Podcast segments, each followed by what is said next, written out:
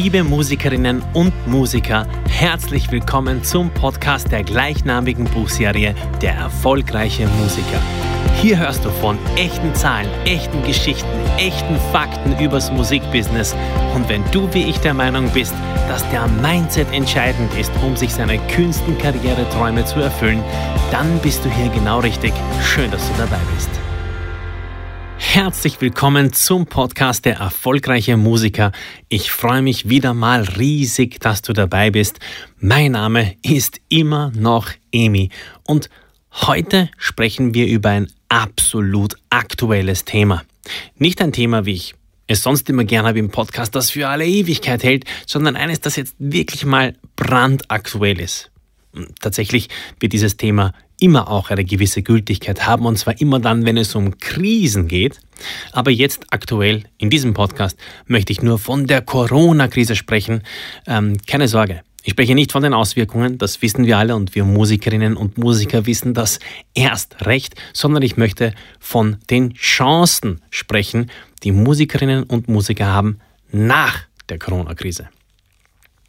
Ich persönlich bin ja der Meinung, dass auch innerhalb der Krise riesige Chancen für Musikerinnen und Musiker waren, vor allem in Richtung Weiterbildung, ähm, Transition äh, in die Digitalität. Auch hier werden Musikerinnen und Musiker nicht drum kommen, sich nun mal mit dem Gedanken auseinanderzusetzen, dass diese Bewegung immer weitergehen wird, und äh, eben auch nach der Krise wird es gewisse Chancen, Möglichkeiten, Optionen geben.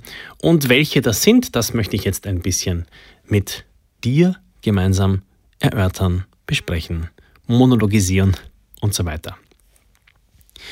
Zuallererst müssen wir uns festhalten, was passiert ist. Ich fasse mich kurz. Musiker waren die ersten, die während der weltweit ausgebrochenen Corona-Pandemie ähm, gehen mussten, also die sozusagen ihre Arbeitstätigkeit ähm, einstellen mussten, vor allem wenn es um Live-Musik ging, um Live-Konzerte. Und Musiker werden wahrscheinlich auch so ziemlich die letzten sein, die wieder ähm, quasi auftreten dürfen, die ihrer Berufstätigkeit wieder nachgehen dürfen.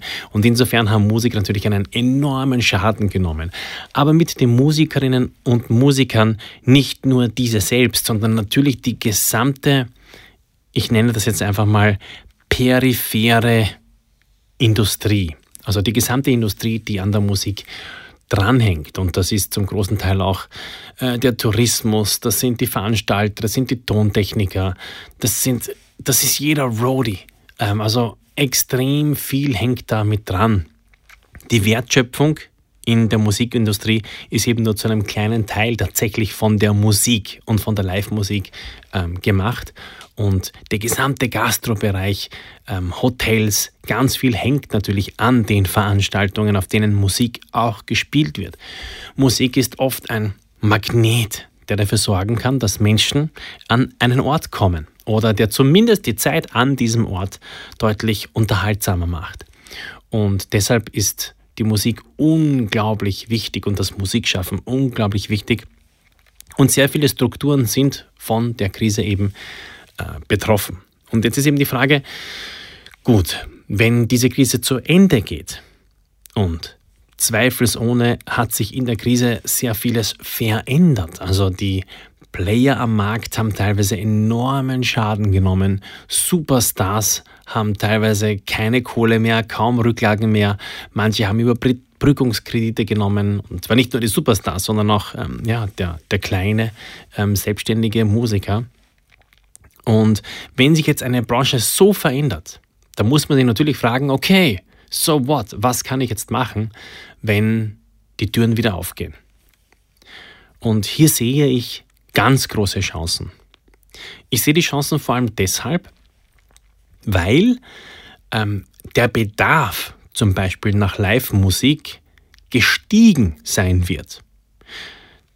Da ja die Live-Musik nicht stattgefunden hat, oder sagen wir kaum stattgefunden hat, ist der Bedarf in doppelter Hinsicht gestiegen. Und zwar, er ist gestiegen im Sinne des des Lustempfindens des Endverbrauchers, also des endgültigen Fans. Viele Menschen wollen einfach wieder auf Konzerte gehen. Viele Menschen wollen wieder es tatsächlich erleben, vor einer Bühne zu stehen und fette E-Gitarren hören und Sänger hören und eine emotionale Performance ähm, erleben. Das heißt, die Fans wünschen sich das auf der einen Seite, die sehnen sich danach. Und zum Zweiten geht es aber denjenigen, die das Konzert veranstalten, ganz genauso. Die brauchen unbedingt, und zwar mehr als je zuvor, die Fans, die diese Musik ähm, konsumieren können, so dass sie eben auch ähm, Getränke konsumieren, Essen konsumieren, in der Gastro zum Beispiel. Die ganzen Booker brauchen wieder Konzerte, die sie eben vermakeln können, sozusagen, ähm, vertreiben können. Und äh, die Tourmanager genau das Gleiche. Das heißt, auf beiden Seiten, auf Kundenseite und auf Angebotsstellerseite, ist Bedarf da, der größer sein wird nach der Krise, als er jemals zuvor war. Und einen Punkt in dieser Gleichung haben wir jetzt natürlich noch nicht erwähnt und das bist du.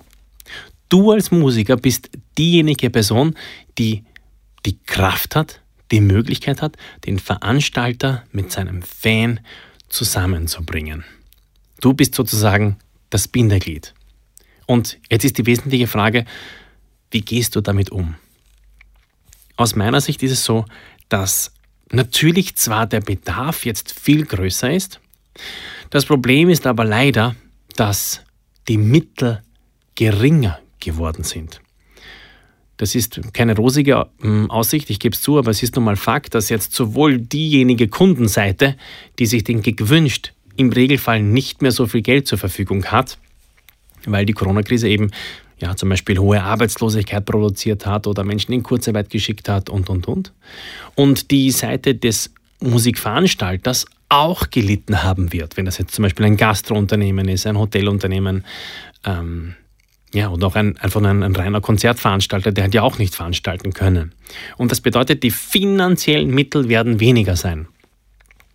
Und wenn du mich fragst, was ich tun würde in dieser Situation, ich würde genau mit diesem Gedanken arbeiten.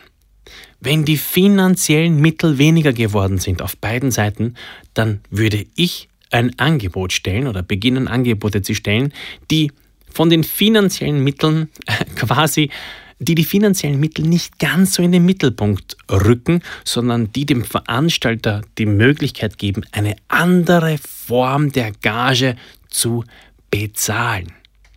Also, was könnten hier Möglichkeiten sein? Möglichkeiten könnten sein, wenn wir nicht für Geld spielen, dass wir für ein anderes Wirtschaftsgut spielen. Wir könnten zum Beispiel für das Wirtschaftsgut Kost und Logis und vielleicht Promotion oder so spielen. Ja, Promotion würde bedeuten, dass der Veranstalter einfach seine Veranstaltung anpreisen kann, aber uns noch groß dazuschreiben ähm, soll, wer wir sind, die Website dazu, den Instagram-Account und so weiter und so fort. Also wir würden dann spielen für Promotion-Tätigkeiten, vielleicht für Kost und Logis, für Verpflegung, für die Übernachtung. Vielleicht würden wir das Reisegeld noch dazu nehmen, aber wir sagen nicht direkt, dass wir eine Gage verlangen, sondern wir möchten anderweitig bezahlt werden. Wir könnten auch vielleicht bezahlt werden im Sinne von einer Art Vereinbarung. Jetzt kannst du uns nicht zahlen, aber wir vereinbaren, dass wir hier bei dir spielen und im Sommer oder im Sommer des nächsten Jahres oder zu Weihnachten am Weihnachtskeg, wenn wieder alles erlaubt ist, dann vereinbaren wir, dass wir für die und die Gage bezahlt werden. Denn dann wirst du wieder finanzkräftig sein. Aber wir müssen das noch nicht bei diesem Gig so machen, sondern jetzt gilt erstmal, dass ich für dich, lieber Veranstalter, da bin und wir finden einen Weg. Ich will damit keinesfalls sagen, dass es für Musikerinnen und Musiker, die live auftreten, jetzt ein super Schachzug wäre, kein Geld zu verlagern. Mir ist klar, auch wir brauchen das Geld.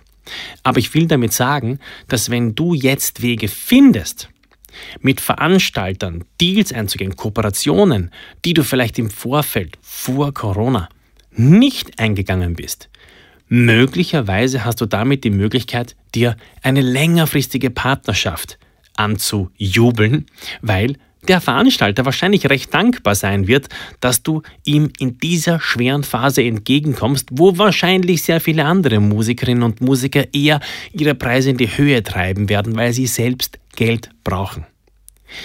Ganz wichtig ist aber, dass du immer verstehen musst, dass es nur ganz, ganz selten der kurzfristige Erfolg ist, der nachhaltig ist, sondern es sind die langfristigen Pläne. Und insofern finde ich es viel besser, wenn du einem Veranstalter zeigen kannst, hey, I'm your man, I'm your girl, ich bin da für dich, wenn du es brauchst, wir finden eine Lösung und dann, wenn es dir wieder gut geht, dann backst du. ähm, das erinnert mich ein bisschen an, an den Film äh, mit Michael J. Fox in der Hauptrolle, ein Concierge zum Verlieben. In diesem Film gibt es eine Szene, also er ist so ein Hotelconcierge, der sich eben um die Menschen im Hotel hervorragend gut kümmert. Und es gibt eine Szene, wo ein Paar, beide so um die 50 schätze ich, streiten in der Hotellobby. Und sie sagt, ah, du hast meinen Geburtstag vergessen und wie kannst du das tun? Und der Herr wird total klein und sagt, ah, Schatz, ähm, äh, es tut mir leid und äh, ja, ich, eigentlich dachte ich, bla bla bla. Und dieser Streit bricht eben aus. Und dann kommt der Concierge, gespielt von Michael J. Fox, zu dem Herrn und sagt, ähm, Herr Smith, hier sind übrigens die beiden Konzerttickets für die erste Reihe Premiumplätze, die Sie bestellen wollten für den heutigen Tag. Ich bin nicht dazu gekommen, es Ihnen schon vorher zu übergeben, aber hier sind die Tickets.